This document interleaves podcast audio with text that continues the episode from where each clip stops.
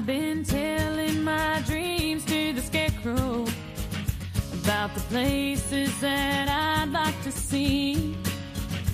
I say, friend, do you think I'll ever get there? Profesionales con Corazón, un programa dirigido por Borja Milans del Bosch. So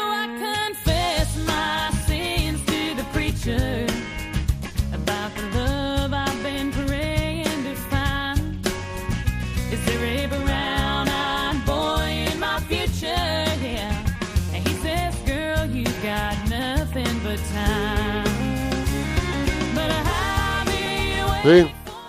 Muy buenas noches, nos de Dios. Muy buenas noches, no. Ay, ay, ay. Te enga- Piluca, te he Hoy, engañado. Borja, te Muy buenas distraído. tardes, nos de Dios, en este viernes semiseco, semimojado, semihúmedo, semisoleado. Esto es un poco de caos, ¿no? Ayer llovía, hoy no. Pues en una semana que tenemos lluvia, viento, sol, de todo. Una semana muy variada, ¿no? Bueno, pues aquí estamos de nuevo para compartir este rato de la tarde de todos los viernes con vosotros con las ganas de siempre y me acompañan, hoy me acompaña a Piluca Pérez y a Nacho, a nuestro querido Nacho Pausa, le ponemos falta. Se nos ha escapado por ahí, se ha pirado otra vez, otra vez que falta. Tripulantes de esta nave que comandamos entre todos. ¿Cómo estás, Piluquita? ¿Qué tal? Pues muy bien, la verdad. Estoy como siempre encantada de estar de nuevo haciendo este programa para todos vosotros. Buenas tardes a todos. Imagino que, bueno, pues en estos momentos, empezando la cuaresma, empezaréis eh, a pensar también en qué planes vais a tener en Semana Santa, con familia, con amigos y sobre todo cerca de Dios. Yo Sí, siempre señora. invito a venir a misiones en familia, que es lo que hago yo y que es un plan espectacular para la Semana Santa. Y si no, te vienes a vernos al Cristo de los No, no, Alabarderos. me voy de misiones. Pues te lo pierdes, es muy bonito. ¿Qué tenemos para el programa de hoy? A ver, cuéntame, ¿qué tema vamos a poner encima de la mesa? Vamos a hablar de un tema que es fundamental y que últimamente brilla por su ausencia, tanto en el ámbito de empresa como en el ámbito público y privado. Y vamos a hablar de la verdad, pero sobre todo vamos a hablar de la fidelidad a la verdad. Y para ello va a acompañarnos Carmen Remírez de Genuza, a quien después presentaremos. Buenas tardes, Carmen. ¿Qué tal? Muy buenas tardes. Encantada Pues- de estar aquí ¿eh? con vosotros. Bienvenida. Gracias. Pues vamos allá con el programa.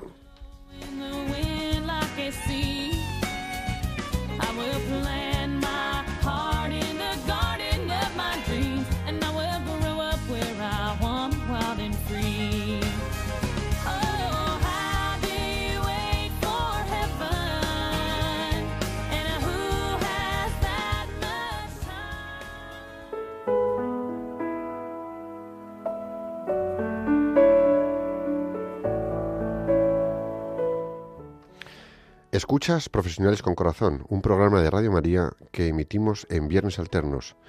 Si te bajas la app de Radio María España, podrás escucharnos desde el móvil, pues allá donde estés. Incluso hasta puedes escuchar el podcast del programa.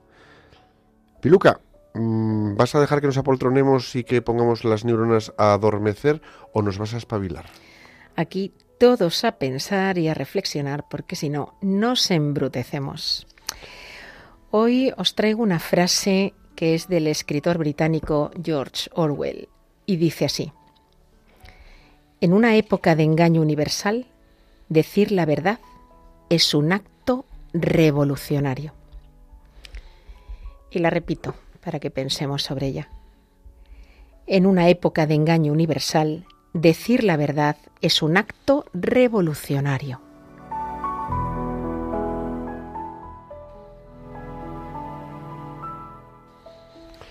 Así es, debemos convertirnos en revolucionarios de la verdad, ser valientes para decirla y para defenderla, en lo más pequeño y en lo más grande.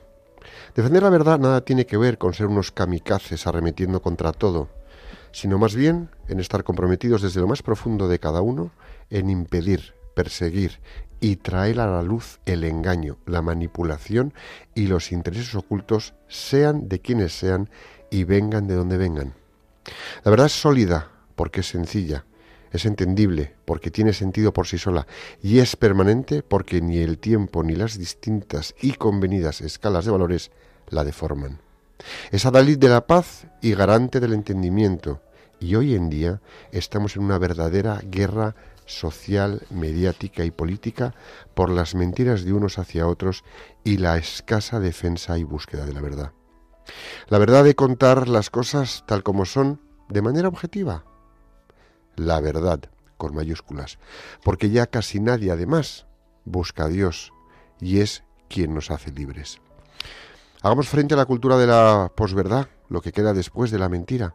Impidamos las medias verdades, que son dañinas y crueles, y pongamos freno a falsedades enteras, que tienen siempre fecha de caducidad por la podredumbre que generan.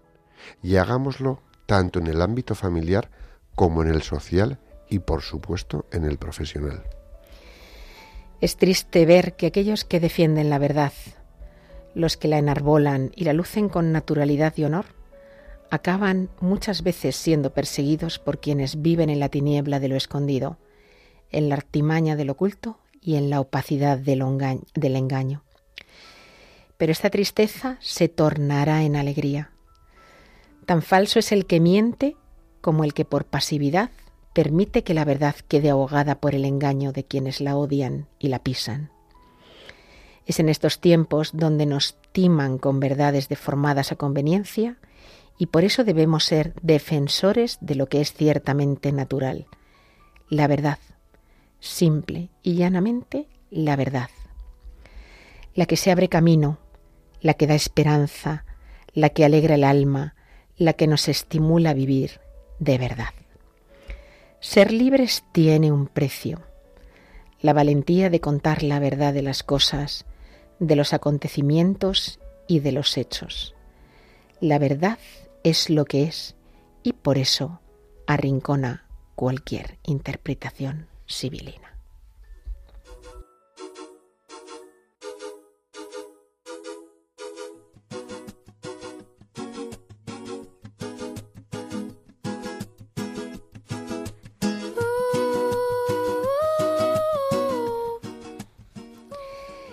Bueno, pues como decíamos antes, aquí en plena cuaresma, preparándonos para la Semana Santa y también preparados para este momento que sabemos que llega en cada programa y que Borja disfruta tanto, que es su momento etimológico.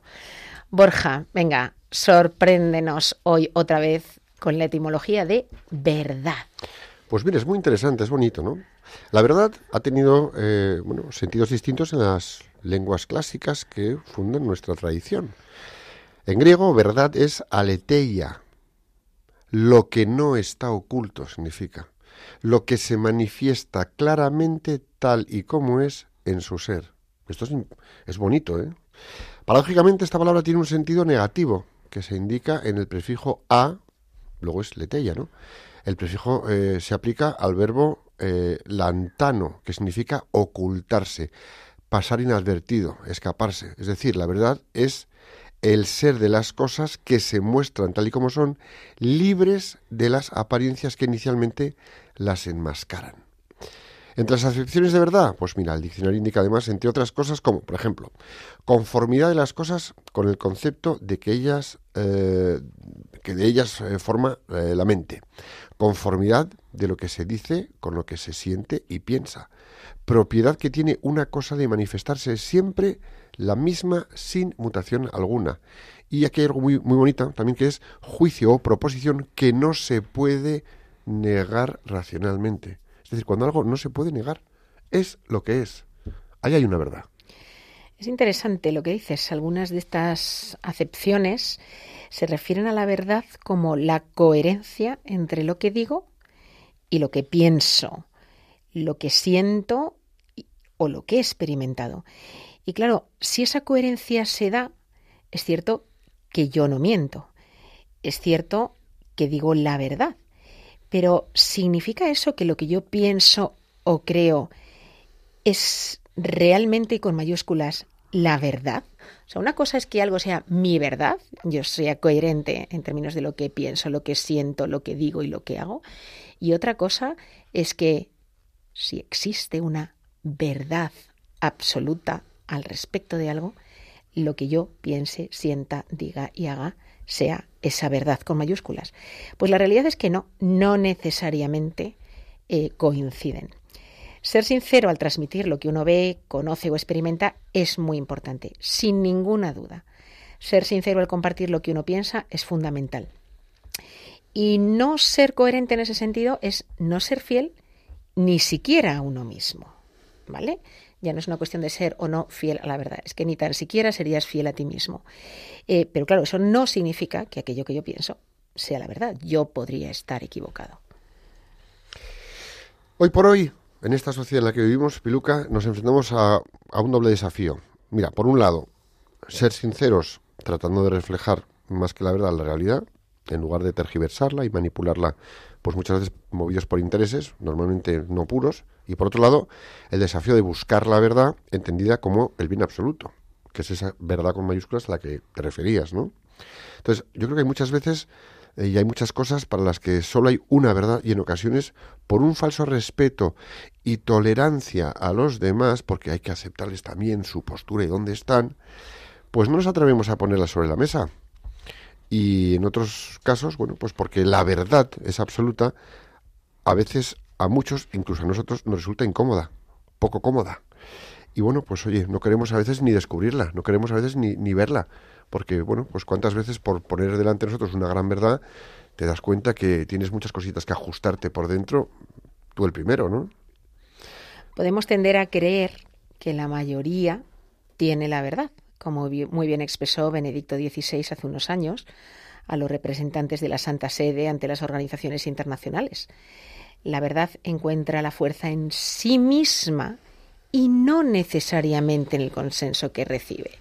Eh, y es verdad, pues que dentro de este contexto democrático en el que nos encontramos, puede uno tender a pensar que lo que se decide por mayoría es la verdad y lo bueno. Y no necesariamente es así. Cuando la verdad es ultrajada, la paz es amenazada. El derecho es comprometido y en consecuencia se desencadenan injusticias. Estas injusticias, continuó Benedicto XVI, llegan a lesionar a todos los niveles, incluyendo la estructura de aquella célula esencial de la sociedad que es la familia. Y lo estamos viendo, ¿eh? Y además, continuando con lo que decía Benedicto XVI, pueden llegar a la prepotencia, a la arrogancia y al arbitrio, haciendo callar a quien no tiene voz o no tiene la fuerza para hacerse escuchar, como ocurre en el caso, por ejemplo, pues de la injusticia que hoy tenemos, pues quizá una de las más graves, en lo que es pues cuando se suprime la vida humana de un naciente. Mucho defender y hemos defendido a, y es penoso, pero es cierto, oye, el pobre perrito que es maltratado, sí, sí, pobre perrito que es maltratado. Pero no te quiero ni decir la verdad de cuidar al perrito que estamos dejando de lado la verdad de lo que supone quitarle una oportunidad de vida al naciente. Ojo, aquí un ejemplo de cuál es la verdad, hacia dónde la llevamos, ¿no? Hacia dónde nos agarramos, cómo queremos mirar esto. El hecho de que algo sea apoyado por una mayoría es lo que decías tú antes, ¿no? El hecho de que algo sea apoyado por una mayoría o incluso por una ley no significa que aquello que defienda sea la verdad, o sea incluso lo justo, o sea verdaderamente lo bueno. Ojo, y estamos en una sociedad en la que se dan casos de estos paradójicos tremendos. El relativismo sobre la verdad permite que permite a muchos suponer un derecho a poner en duda además argumentos de los otros contrarios a los propios suyos. La frase fácil de esa es tu verdad. Te la tiran por encima, ellos no dan ningún argumento, pero ya te han cuestionado y te han dejado como bloqueado ahí. Esa es tu verdad. Oye, no, detrás de esto hay mucho y muy sólido, ¿no?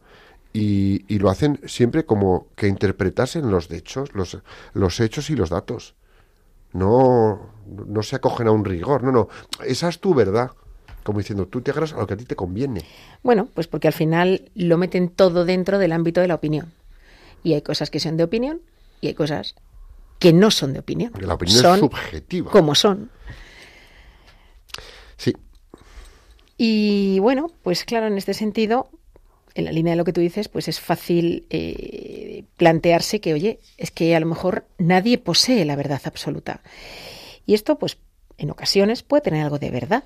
Pues el ver las mismas cosas desde diverso ángulo u óptica nos puede dar diferentes percepciones de un hecho cosa. No siempre significa eh, que realmente em, alguien esté falseando la verdad, sino simplemente que se está viendo lo mismo desde un ángulo distinto. Eh, como, como dijo de hecho Calderón de la Barca, todo es según el color del cristal con que se mira. Cuando se trata de dichos de personalidades o hasta de miembros de un mismo grupo o familia, de lo que no existe normalmente registro alguno, también se alegan diferentes versiones de la verdad de los hechos. Y hasta aquí la verdad puede ser en ocasiones cuestión de interpretaciones o de versiones, sobre todo cuando son de segunda o tercera mano, que ya conocemos todo cómo funciona eh, el teléfono estropeado, ¿no? Que muchas veces las cosas también van derivando, desfigurándose y la versión que te llega no necesariamente es fiel a la versión verdadera al original, que lo que te cuentan es una cosa, lo que olvidas es otra, lo que añades para completar es peor y al final dices cualquier cosa menos lo que era original. Totalmente de acuerdo, ¿no? También aplica, por ejemplo, pues a interpretaciones científicas, por ejemplo, en donde se dan diferentes hipótesis sobre cuestiones discutibles. Bien, de acuerdo. Y allí también resulta que el lenguaje, pues bueno, el lenguaje casero, cada uno tiene su verdad, cada uno defiende su, me da igual, en investigadores sobre temas de moléculas, pues cada uno tiene su verdad. Bueno, es legítimo, pero al final cuidado, porque podríamos llegar a una manipulación lingüística en la que ya no es la verdad, sino que es una suposición, creencia, una proyección de tus ideas, que las defiendes y las apoyas con ideas y datos, pero ya no es del todo la verdad. Y en eso caemos con facilidad pasmosa. Em, yo creo que es importante que cuando hablemos eh, también de la verdad, evitemos las verdades a medias, porque una verdad a medias puede ser peligrosísima y muy dañina, y tampoco medias verdades, porque ahí hay una mezcla de verdad y mentira, una especie de ensalada extraña, y eso al final genera daño. Y eso al final perjudica la comunicación y las relaciones humanas, ¿no?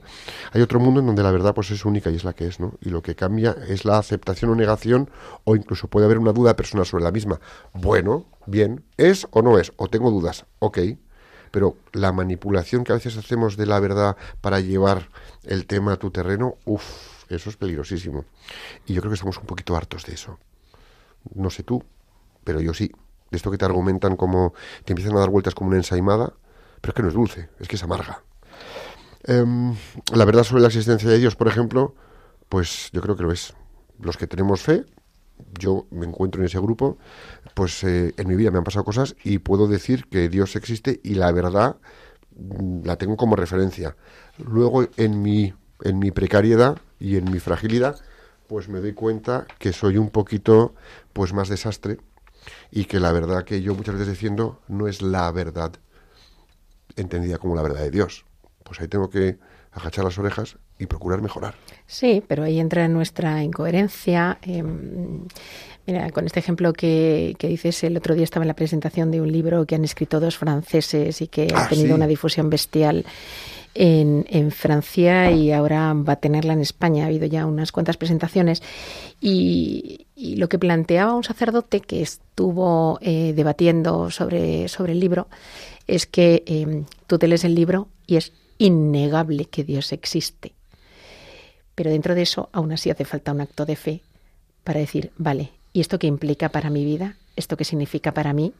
Eh, simplemente, vale, ahí está un Dios creador, no lo puedo negar, pero ¿y qué viene después de eso? Significa que ese Dios creador tengo que hacerle yo caso en que tengo que vivir de una manera o de otra, o de que Jesucristo que se presentó como el Hijo de Dios realmente lo es y tengo o no que asumir su mensaje. O sea que es verdad que incluso a veces, aunque entiendas que hay cosas que son verdad, mm, no llegues hasta el final de esa verdad, ¿no? Mm. Y no la, y no la sumas, digamos, plenamente. Y mira, pues en este sentido, cuando Tomás preguntó a Jesús sobre el camino que debían seguir, fíjate lo que respondió Jesucristo. ¿eh? Dijo, yo soy el camino, la verdad y la vida. Como Dios que era, podía afirmarlo y nosotros repetirlo como la verdad absoluta. Y enseguida, respondiendo a Felipe, también les dijo, las palabras que yo os digo, no las digo por mi propia cuenta. Es el Padre que permanece en mí quien hace las obras. Así las palabras de Jesús, respaldadas por sus hechos, son verdad absoluta y hay una coherencia total entre sus palabras y sus obras. Bajado al día a día, quizá tú ves en una persona la credibilidad, ves que es de verdad, cuando palabras y comportamientos van de la mano. Y hoy vemos palabras por un lado y comportamientos por otro. Entonces, claro, a ese no le crees. Y hay ejemplos, ¿eh? Pero vamos, unos pocos. Bueno, y a veces ni siquiera las palabras, porque hoy en día Ya pues, algunos. no nos atrevemos a decir nada más que lo que es lo políticamente correcto eh, o a callarnos, ¿no? Yo ya he empezado a perder la vergüenza. Ya sí. Y bueno, pues ¿a dónde nos lleva esto? Mm, A que en una discusión sobre Dios, sobre el Dios hecho hombre, sobre religión, pues quienes quieren imponernos el supuesto derecho a la duda, pues nos debe resultar inadmisible que nos digan que como ellos, la contraparte, tienen otra versión, debemos aceptar que nadie tiene la verdad absoluta y que tan válida es su supuesta verdad como la nuestra y que nuestra doctrina es relativa tanto como la suya. No podemos caer en esa trampa. No mola. Yo no, yo no entro. Yo es que ahí, vamos, que ni entro. Pero vamos, los cristianos en nuestra iglesia, pues en materia de fe, sí. Los que creamos tenemos la verdad absoluta. Y hay mil factores, y este libro, por ejemplo, lo demuestra, que efectivamente ahí está, ¿no? Pero bueno, eh, nunca debemos siquiera, pues oye, por, por, por presunta cortesía o por permitir un poquito de espacio, eh, decir, no, bueno, pues a lo mejor tú tienes tu... No, yo no, no, no. Yo a lo mejor no se le ha hecho encima la cabeza del otro, pero yo sí creo en una verdad que se ha demostrado a lo largo de muchos años, con muchas formas de manifestarse, y no dejo espacio a que el otro me cuele su cuña. Porque donde hay cuña y grieta, donde hay grieta se rompe algo. Y eso yo ya creo que no. Eh, podemos admitir que en otros planos que podríamos eh, equivocarnos o que podríamos estar erróneos o equivocados porque faltan datos o digamos que bueno que algún hecho histórico o científico pues puede tener otras interpretaciones o se puede ver desde otro punto de vista. Yo creo que sí. Eso sí, porque, a ver, ¿qué es lo que realmente pasó o realmente qué sucedió?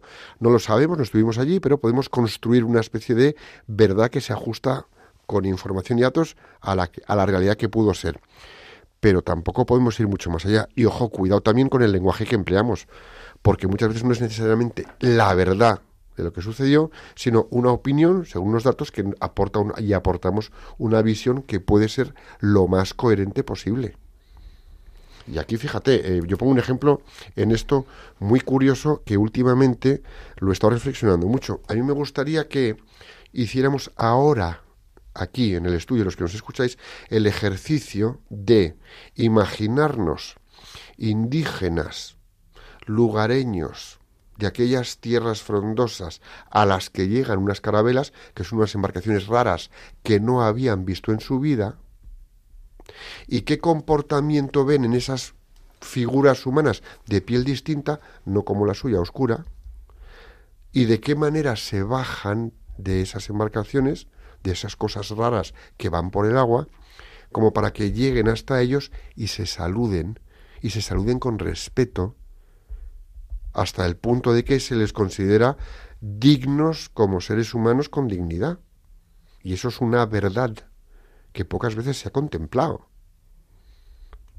Y sin embargo, se ha vertido toda una gran mentira sobre lo que hicieron los españoles, por ejemplo, al llegar allí al nuevo continente, ¿no? Al nuevo mundo. Entonces, la verdad muchas veces no es tanto lo que puede estar documentado, que podría ser, por supuesto que sí, como hacer un ejercicio de verlo desde otro lugar para ampliar el foco de cómo ves las cosas. Pero eso es un ejercicio de humildad. Es bájate de tu forma habitual de ver las cosas y entra en otra forma de ver las cosas para ver si te resulta lo mismo. ¿Qué te ha parecido? Sí, sí, así es. Y volviendo a lo que decíamos eh, en relación, por ejemplo, a Dios y su existencia, pues oye, que si existe Dios, sí, es verdad. Sí. ¿Que hay una Trinidad divina? Sí, es verdad. ¿Que Jesús es el Mesías, el Hijo de Dios hecho hombre? Sí. ¿Que si la narración evangélica es verdadera? Sí. De hecho, los que se dedican a estudiar la validez de los textos, que hay una ciencia que se dedica a eso, dice que es el libro más fiable que existe y lo miden pues por el número de años que han transcurrido entre que supuestamente se escribió hasta que se encontró el primer ejemplar, menos que ningún otro libro, el número de ejemplares eh, que han llegado, ta, ta, ta, ta, el número de idiomas al que se ha traducido, el número, o sea, hay muchas cosas que se estudian y dicen que no hay un solo libro que pueda tener más fiabilidad, y esto lo dicen los estudiosos en, en la validez de los, de los, de los libros antiguos, eh, más fiable que, que Pero la incluso, Biblia. incluso los cuatro evangelistas cuentan lo mismo de distinta manera, en distintos momentos, pero refiriéndose a los mismos hechos. Claro. Y eso no es casualidad. ¿Que si Dios ha hablado por medio de sus profetas? Sí. ¿Que si existe una verdadera vida después de esta vida terrena y a la que resucitaremos todos? Sí. Entonces, todo eso y mucho, pero que mucho más, son partes de una verdad absoluta. No es una cuestión de mi opinión o tu opinión. Y es una verdad de la que los cristianos somos poseedores ¿eh? y que hemos recibido a través de nuestra iglesia. Y en materia de religión, en temas de cuestiones de fe, pues siempre, pero siempre debemos partir de la convicción de que los cristianos, creyendo en la palabra de Dios, tenemos pues una verdad que podemos decir que es absoluta. Y con lo que dices de los libros, pues está ahí.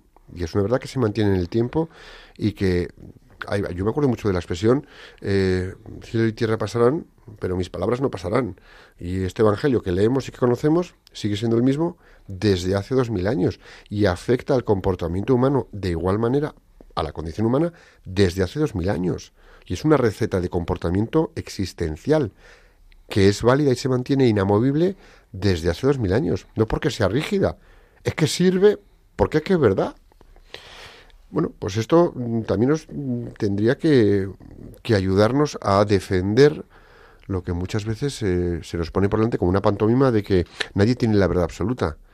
Bueno, a ver, yo no, yo no la tengo, pero sí la creo, que es distinto. Yo creo en la verdad absoluta, que para mí es Dios. Eh, si existe y es nuestra y hay que defenderla, pues yo creo que tendríamos que defenderla sin aceptar alguna duda, y la duda y el cuestionamiento que nos quieren imponer. Porque claro, ¿qué vamos? ¿A dejarnos comer la hierba debajo de los pies? Creo que no. Vamos sobre todo al dicho de que Jesús, ante sus discípulos, y es que Él, además de ser el camino, la verdad y la vida, es la verdad absoluta.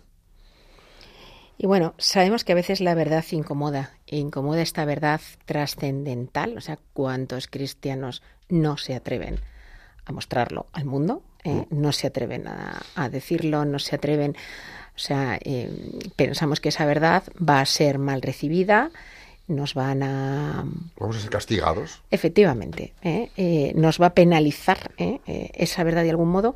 Y, y no solamente esa verdad trascendente, ¿no? sino tantas otras verdades que nos gustaría defender en nuestra vida y que no nos atrevemos, porque vemos que pues el mundo va en otra línea y que si dices según qué verdad, mm, te van a crucificar a ti también. Entonces, eh, y bueno, pues esta, esta, este sentirse incómodo ante la verdad, cuidado, porque es un espejo que nos muestra lo que hay en nuestro interior. Y es un espejo que nos muestra lo que hay en la sociedad. Yo quería quedar bien contando una verdad cuando quería quedar bien delante de las personas. Y no hace mucho, hará un dos, tres años, a lo mejor antes, justo, justo antes de 2020, empecé a que me importaba un bledo quedar bien delante de las personas porque me importaba estar bien delante de Dios. Y empecé a perderle la vergüenza a decir las cosas delante de las personas para decirlas tal y como las veía y sentía porque quería estar bien delante de Dios. Y no te puedes imaginar que bien duermo ahora, ¿eh? Y las que suelto. Ahora, eso sí, Borja, siempre soltarlas desde el amor. ¿eh? Y con prudencia. Eh, y no ser un soltarlas kamikaze. eh, de manera dejarlas- pero correcta. deja- pero dejarlas delante. sin entrar en el sincericidio No, no, no, con el cual estás acribillando a quien tienes enfrente. o sea, es una manera de asesinato el sincericidio. Pero diciendo las cosas con una sencilla verdad. La verdad es un león que se abre camino solo. Pues, ala, ahí he puesto la verdad. Y de repente, pum, pum, pum, pues la gente empieza a reconocer las cosas. Pues da gusto hacerlo. Y yo hace un tiempo no me atrevía. Y hay muchas personas que nos oyen y, y a veces les cuesta, les da, ay, que me da un poquito de apuro. Es normal. Y a veces no defendemos y no queremos ver la verdad, em, pues porque no somos coherentes con ella. Y entonces no queremos reconocer la fealdad que pueda haber en nosotros o que pueda haber en la sociedad. Entonces no queremos pensar que la verdad es algo diferente a lo que nosotros eh, hacemos o al modo en que nosotros actuamos. Entonces, en lugar de intentar eh, mejorar nuestras acciones, limpiar nuestro interior y limpiar nuestra vida, pues oye, huimos de la verdad y tratamos de montarnos una especie de verdad alternativa, aunque no lo es. Y seguramente en nuestro foro interno muchas veces sabemos que no es verdad. Tenemos que buscar la verdad y encontrarla en Cristo. Y es verdad que tantas veces las cosas no están claras, porque también es verdad que a veces las cosas no están claras. Y dices, bueno, ¿cuál es la verdad? Pregunta, pregunta a Cristo. Lo vas a tener en la Biblia, la vas a recibir en oración, la vas a recibir a través de su iglesia. Tienes muchas maneras de preguntar a Cristo eh, ante muchas cosas que es normal, porque somos humanos, dudemos. Sí. Que puede ser la verdad, que puede ser lo bueno, que puede ser lo correcto. Así que encontrémosla en Él y dejémonos conducir por Él. Pidámosle que nos dé el conocimiento de la verdad para no dudar y caminar siempre en ella.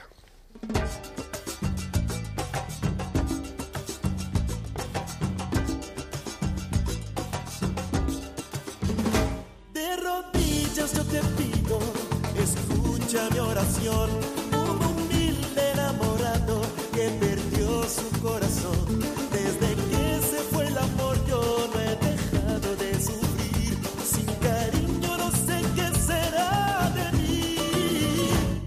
No es tanto lo que pido,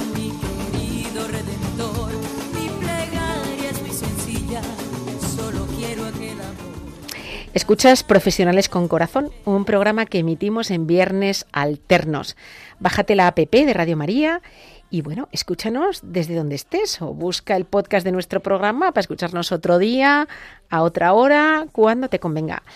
Hoy nos, nos acompaña Carmen Remírez de Ganuza para hablar de la fidelidad a la verdad. Bienvenida otra vez, Carmen. ¿Qué tal? ¿Cómo estamos? Bueno, me habéis dejado impresionada, ¿eh? Pues ahora nosotros estamos deseando impresionarnos contigo. Bueno, no, no, no. Y Rebaja, rebaja expectativas. Bueno, bienvenida, Carmen. Muchas Os voy a dar tres detallitos, damos tres detallitos de, de Carmen. Eh, he visto, Carmen es periodista, periodista y periodista. Eso es. Eso es. Ni, es- ni, ni más ni menos. Que no es poco, ¿eh? Eso es. De la marinera. Eh, estudiaste periodismo en la Universidad de Navarra, has colaborado con la agencia EFE, con Diario 16 y otros grandes medios. Luego entraste con tu primera nómina en eh, Actualidad Económica, luego trabajaste en Europa Press, finalmente también fuiste redactora jefe de la revista Época, has trabajado en El Mundo. eh, Ha trabajado en el mundo, eh, se convirtió allí en corresponsal política y judicial, ha participado en numerosas tertulias y sigue participando de radio y televisión. eh, y en los últimos años también ha publicado dos libros. El primero sobre la princesa de Asturias y el futuro de la monarquía y el segundo sobre el juez del Supremo Manuel Marchena. Carmen, aquí el debate, tertulia, estos a tres, bueno, a cuatro, que tenemos aquí a la Virgen María, tranquilamente y con espontaneidad, una pregunta y a bocajarro y luego ya debate y lo que salga. ¿vale? Bueno, estupendo. ¿Qué es para ti la verdad? Yo, después de lo que habéis contado durante media hora, o sea, comprenderéis que vengo en inferioridad de condiciones. O sea, esto es, esto es muy fuerte. A mí- una periodista no la ganamos, Bueno, Carmen. bueno. Cuéntanos. Para mí la verdad es, es lo incontestable. Pero eh, me parece que en, en- en- en vuestro relato, eh, desde el punto de vista religioso, que es importantísimo, eh, creo que os ha faltado, fíjate, voy a empezar fuerte, os ha faltado un ingrediente que a mí me parece fundamental dentro de la verdad. A mí me parece incontestable la, eh, existencia de Dios, me parece que eh, hay, hay cosas que habría que contar que volver a contar mejor. Por ejemplo, cuando tú decías, eh, vamos a hacer la reflexión de los indígenas. Yo recuerdo un, un libro maravilloso de, de Madariaga, de Salvador de, Madariaga, sobre la conquista de América. Era una novela, ¿eh? pero se me quedó grabado aquel detalle en el que se llamaba El corazón de piedra verde, en el que se hacía la siguiente reflexión. Estos eh, indígenas eh, ofrecían corazones y cadáveres y hombres, vidas a los dioses, y, lo, y esos barbudos españoles que vienen a conquistarles les ofrecen un dios que se hace cordero y que se ofrece y que muere por los hombres. Es tan sumamente revolucionario ese cambio drástico cultural, no solo religioso, sino cultural, de sociedad, tan, mm, eh, tan, tan progresista y tan em, que, claro, ahora esa verdad incontestable, eh, claro, ha cambiado mucho de paradigma. Eh, hace unos siglos esto era progresista, ahora se ve de otra manera, se ve mucho más carca, digamos, ¿no? O sea, en la sociedad en la que estamos. Es como lo llaman, sí. Pero, pero em, eh, yo creo que efectivamente sigue habiendo una verdad incontestable, pero tiene un ingrediente esa verdad que yo creo que, nos que os ha faltado en este, y a lo mejor me rebatís, y es el concepto de libertad. Yo creo que la verdad de, de Dios es la verdad del amor. Lo que realmente ha puesto mm, Dios sobre la humanidad, la revelación consiste en que siendo em, eh, poniendo amor en las cosas, en las personas, se es más feliz. Y eso es algo que es ahora se, está muy banalizado, pero, pero que realmente no se sabía en la antigüedad. O sea, realmente la gente eh, mataba para sobrevivir. Esa era un mundo muy salvaje. Y lo sigue siendo, por supuesto. Sigue siendo bastante revolucionario que el amor lo mueva todo. Y aunque se ha banalizado y se ha em, dulcificado, eh, el verdadero amor como fuerza humana y, social, eh, eso es algo mm, eh, que, procede de la religión, de la religión católica.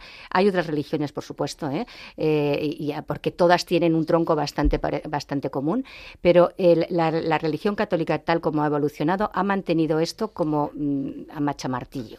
Y entonces, ¿a dónde voy? Que tan importante en la revelación eh, es la verdad del amor como es la verdad de la libertad. A mí lo que más me sorprende de, de, Dios es que nos haya dado el camino y al mismo tiempo la facultad de decirle que no. Y ahí está, eh, ahí está la raíz Mm, de, la convivencia del creyente y del no creyente. Pero no es que cada uno tenga su verdad. Nosotros podemos creer que nosotros tenemos nuestra libertad, pero es que tan importante es él en su dignidad humana y de hijo de Dios en de decirle que no a, a la nuestra de decirle que sí. Y eso hay que entenderlo y, que, y deberíamos convivir con ello. Yo he sido toda mi vida muy consciente de esta, de esta dicotomía, porque yo me he movido profesionalmente en medios muy poco creyentes. Eh, entonces, yo siempre era como la anécdota. Eh, eh, me veían un poco carca, claro, porque una señora que va a misa, pues es que es una cosa un poco rara en un periódico progresista. sin embargo, nunca he tenido problema. una de las bromas que yo le, que les hacía a mis compañeros, digo, es que me da, me da mucha rabia, me da mucha rabia que tú al final vayas a ir al cielo cuando te estás pasando pipa y no haces nada, pasas de todo y al final resulta que Dios te quiere igual o más que a mí, porque a lo mejor eres mucho mejor que yo. Y esto es, es incomprensible, pero es que es así. Pero los cristianos también nos lo pasamos pipa. Sí, sí, por supuesto, yo no. Ya, pero ¿sabéis lo que Es verdad que nos lo pasamos bien. Yo, yo creo que me hablando... paso mejor que cualquiera que no crea, así te lo digo. No, no, sabéis lo que quiero decir. Eh, yo creo que es la manera de... Mm, era el lenguaje con el que yo me entendía y me sigo entendiendo y, tengo grandes amigos. Antes te lo comentaba, eh, que, yo he, conocido gente no creyente muchísimo mejor que yo eh, y lo sigo pensando y además yo mm, creo mucho en el, el Evangelio de Mateo y creo que el, que el va al cielo, el que, el vive, el que va a vivir después de vivir es el que, el el ama y el que da de comer y el que da de beber y el que viste al que no tiene ropa. Y, todo lo demás para nosotros es muy importante.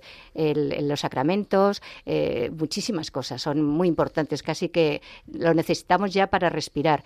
Pero, pero no es lo importante. Lo que realmente nos dijo Dios que había que hacer era querer a los demás. Eso es lo, quererle a Él y querer a los demás. Porque eso además nos lleva a un comportamiento social y de interacción humana de verdad. Es decir, cuidar al que no tiene, qué bonito es verdad que merece la pena. Eh, dar de comer al que tiene hambre, qué bonito, es verdad que merece la pena. Y que cuando haces esas cosas que merecen la pena, te sientes bien de verdad.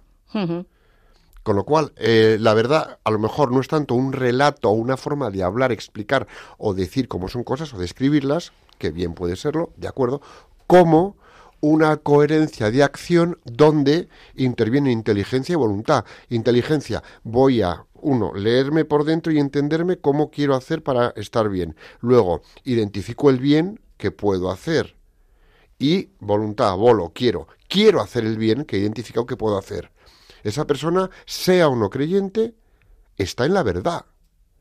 Y eso es muy bonito. El problema es cuando hoy por hoy, en esta sociedad en la que estamos, eh, de la que formamos parte, ¿eh? los tres, y los que están en el control también, mm, decimos una cosa y acabamos haciendo otra, o nos movemos eh, con un argumento que es a todas luces verdadero, pero que luego en el fondo también tiene un componente de que, y nos convenía poner este argumento encima de la mesa. Entonces ya no es un verdadero verdad.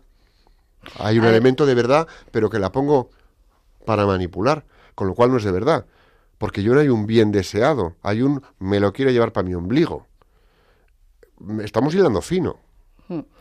A ver, yo aquí, por ejemplo, traería a colación el asunto de los voluntariados.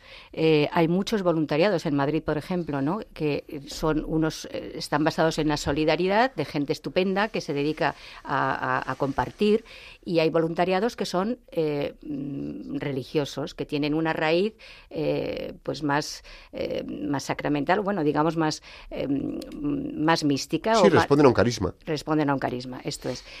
Yo, mm, para mí, lo importante, lo importante de verdad es hacer el bien.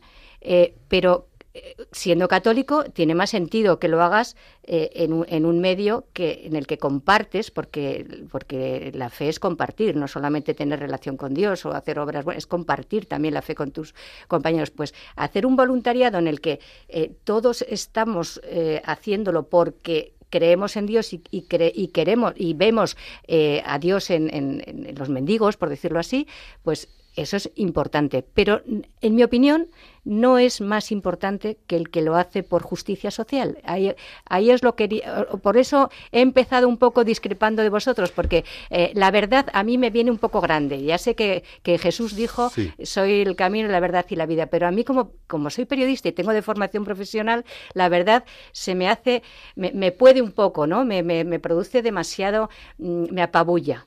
Entonces, eh, prefiero ser un poquito más cauta. No es que sea relativista, creo que sobre todo tan importante como la verdad y como el amor es la libertad. Insistir en esto continuamente. Por ejemplo, hay una cosa que muchas veces también asocio a esta, esta verdad, ¿no? Es algo lo haces de verdad o hay verdad en lo que haces. Eso sí, eso sí que es importante. Es que es a donde, es a donde quiero llevar un poco también esto. Eh, ¿Es de verdad lo que haces o lo que haces lo haces de verdad o hay verdad en tu acción Eso es. cuando hay limpieza de intención? Y Claro. aquí ya estoy tirando muy profundo. Eh, si preguntamos por la calle a gentes, da igual, bien educadas, de buenos colegios, con buenos estudios, o a gente sencilla y llena del campo, noblota toda ella, que trabaja, son gente trabajadores, eh, podemos encontrarnos con paradojas tremendas. Y la limpieza de intención, es decir, el origen profundo del que tú, uno, esgrimas un argumento, o dos, te pongas en marcha una serie de acciones, la limpieza de intención, ahí sí hay un origen de verdad. Esa limpieza de intención la puede tener un camboyano en los arrozales o lo puede tener un camellero en la franja de Argelia con Mauritania Ujú. o cualquiera de nosotros en la urbanización o en el piso o en el vecindario que tengamos. Pero esa limpieza de intención sí nos conecta con la verdad. No sé si es Dios, pero es una coherencia, autenticidad, veracidad. eh, ahí no hay interpretaciones, ahí hay limpieza de intención. Y es tan profundo como la conciencia de cada uno. Claro, terreno en el que solamente cada uno puede entrar. Carmen, ¿cómo se vive en el periodismo, ya sea de forma general o tú en particular, como quieras, eh, esa búsqueda de la verdad de las cosas que luego se transmite y, y- y- y cómo se vive o hasta qué punto hay, como dice Borja, ¿no? esa pureza de intención en el modo en el que se comunica, en el modo en el que se transmite? Pues mira, hay una frase mm, muy, muy familiar entre los periodistas, que la repetimos muchísimo, que, a lo mejor os sorprende. eh, dice, no dejes que la verdad te estropee un buen reportaje. Y esto, que es irónico, em, es verdad que lo pones a prueba todos los días. Porque empezaba por deciros que la verdad, a mi juicio, es lo incontestable. Eh, lo incontestable en periodismo eh, consiste en que lo que publicas está sostenido por al menos dos, tres fuentes eh, de información. no basta con que alguien te cuente una reunión, tienes que contrastarla con otras personas que han estado en la reunión, porque a lo mejor te cuentan una historia maravillosa y le haces polvo a un político, o sea, y, te llevas un Pulitzer. Pero el problema está en que ya no es el problema de que te desmientan después, que esa es otra, sino que, mm, es que te puedes encontrar con que la verdad, o sea, el, artículo no responde exactamente a lo que ocurrió. Te estoy poniendo un ejemplo muy básico, pero mm, yo te diría que, poniéndote este ejemplo, que eh, aunque la ironía de la frase eh, está muy presente. No suele haber conculcaciones absolutas de la verdad. Es decir, son muy pocos los que mienten, muy pocos porque eh, hay mucho prurito profesional. Entonces, eh, ya no es, no es que seas ni cristiano ni nada, eres periodista y como periodista eh, no quieres que nadie te, te, te, conteste la, noticia, ¿no? Quieres, quieres ser sólido y fiable. Que, que, tienes que ser fiable y, y tienes que ser referente.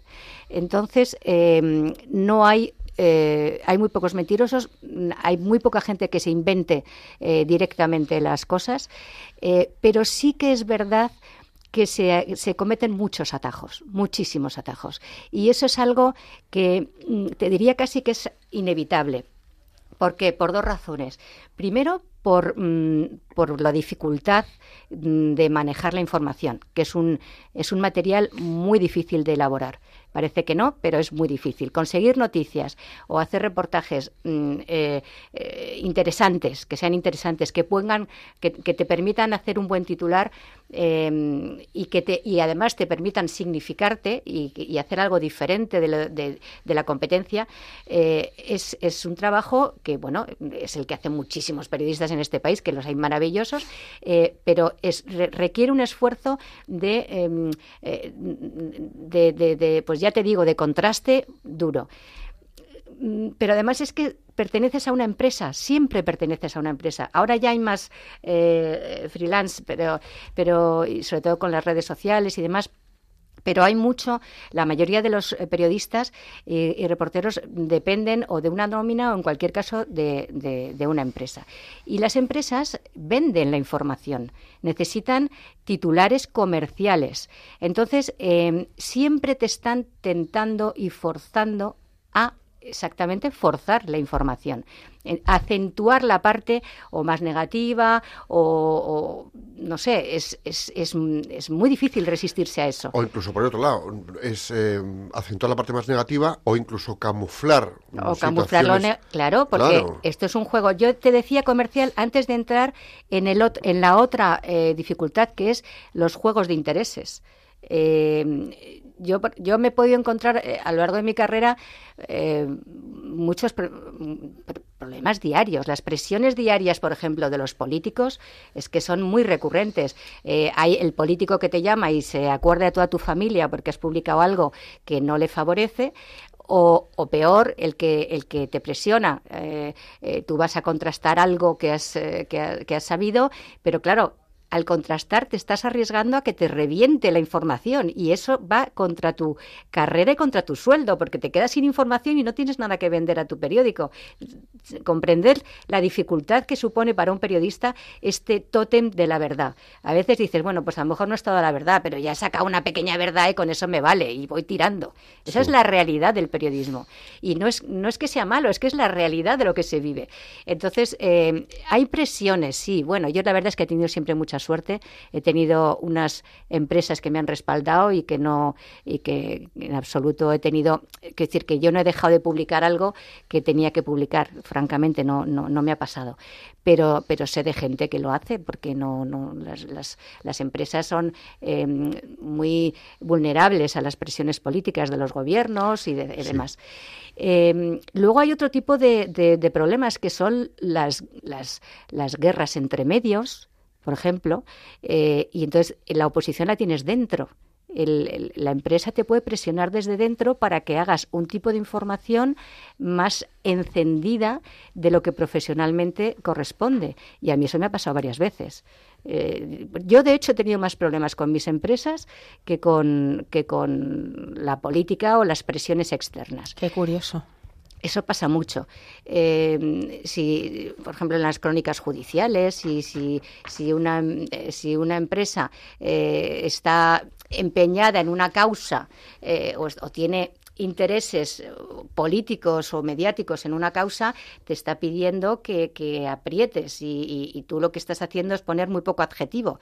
Eh, esto me, ha pasado en la Audiencia Nacional, encontrarme con el abogado contrario y decirme, te estoy leyendo hasta las comas. Y, luego llego a, mi redacción y me dicen, pero bueno, pero pareces el enemigo. Esa es la dificultad, la neutralidad. Yo es que a ver, os he estado escuchando hablando de la verdad y me he quedado cada vez más asustada. Digo, pero qué barbaridad, ¿cómo se atreven a hablar tanto de la verdad? Yo, a mí me, me pueden estos conceptos tan grandes como el de objetividad. Sí. Yo no creo en la objetividad y llevo muchísimos años en la profesión. No existe, en mi opinión. Lo que existe es la honestidad. La honestidad consiste en no dejar de, de contrastar todo, aunque se te caiga el reportaje. Pero nunca va a ser del todo objetivo porque siempre te va a faltar algo y, y, al día siguiente lo puedes echar en falta. Y de transmitirlo, no solamente de contrastar, mismo. sino transmitirlo del modo que honestamente sí. crees y que debe si hacerse. Si te equivocas, hacer fe de ratas y pedir perdón, cosa que alguna vez también me ha ocurrido. Eh, y, y, te voy a, a, a, a, incluir otro, otro concepto no solo, eh, antes hablaba de libertad, de verdad y de libertad, ahora te voy a decir responsabilidad. Porque hay veces que la información es correcta, pero no es responsable darla.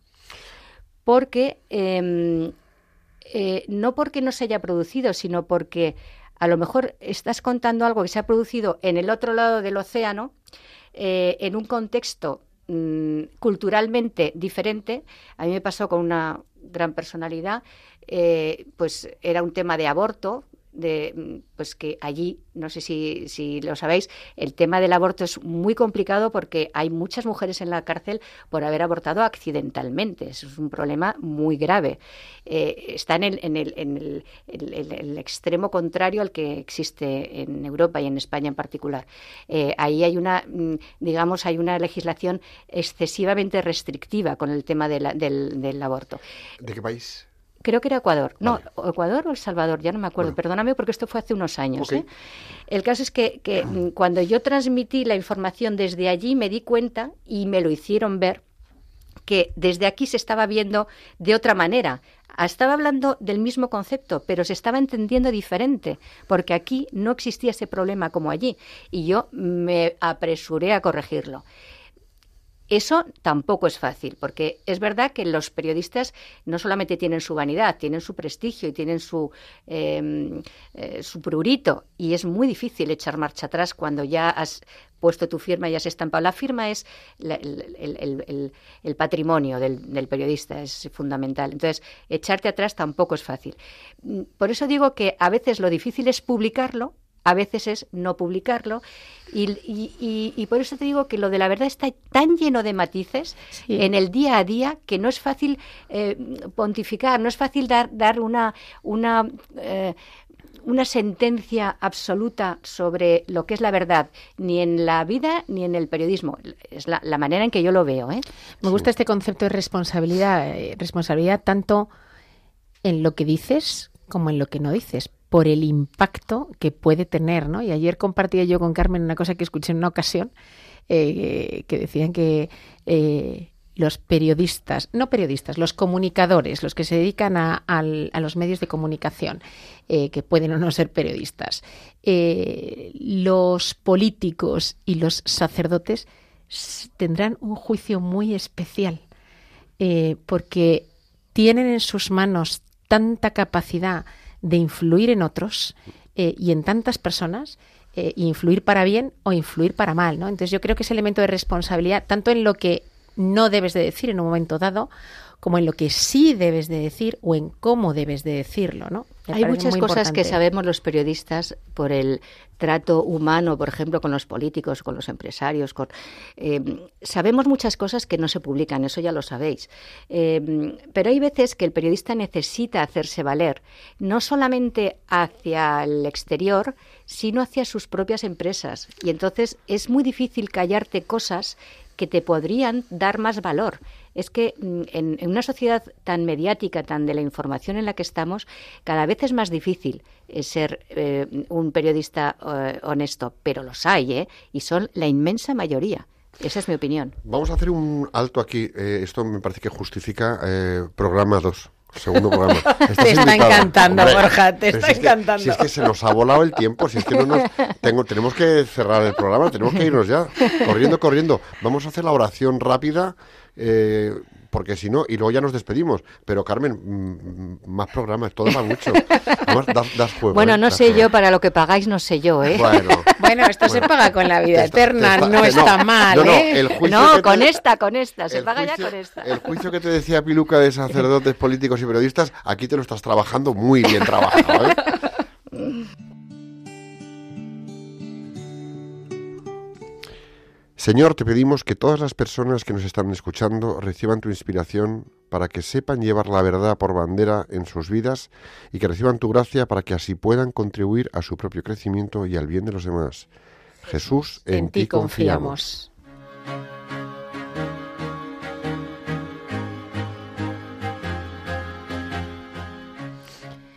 Bueno, muchísimas gracias, Carmen. De verdad, ha sido un placer tenerte con nosotros hoy.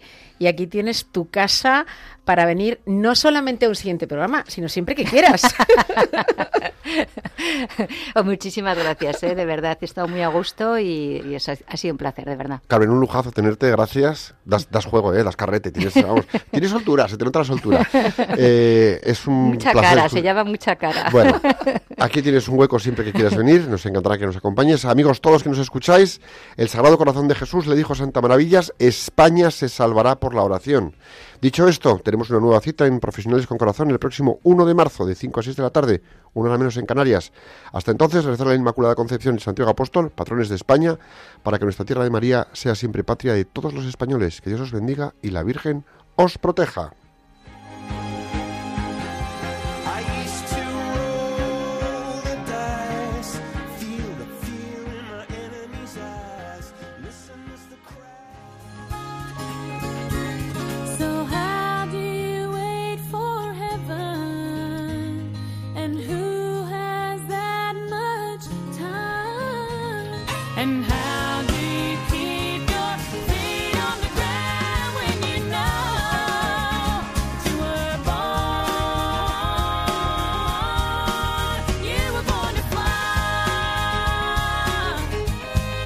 Profesionales con Corazón, un programa dirigido por Borja Milans del Bosch.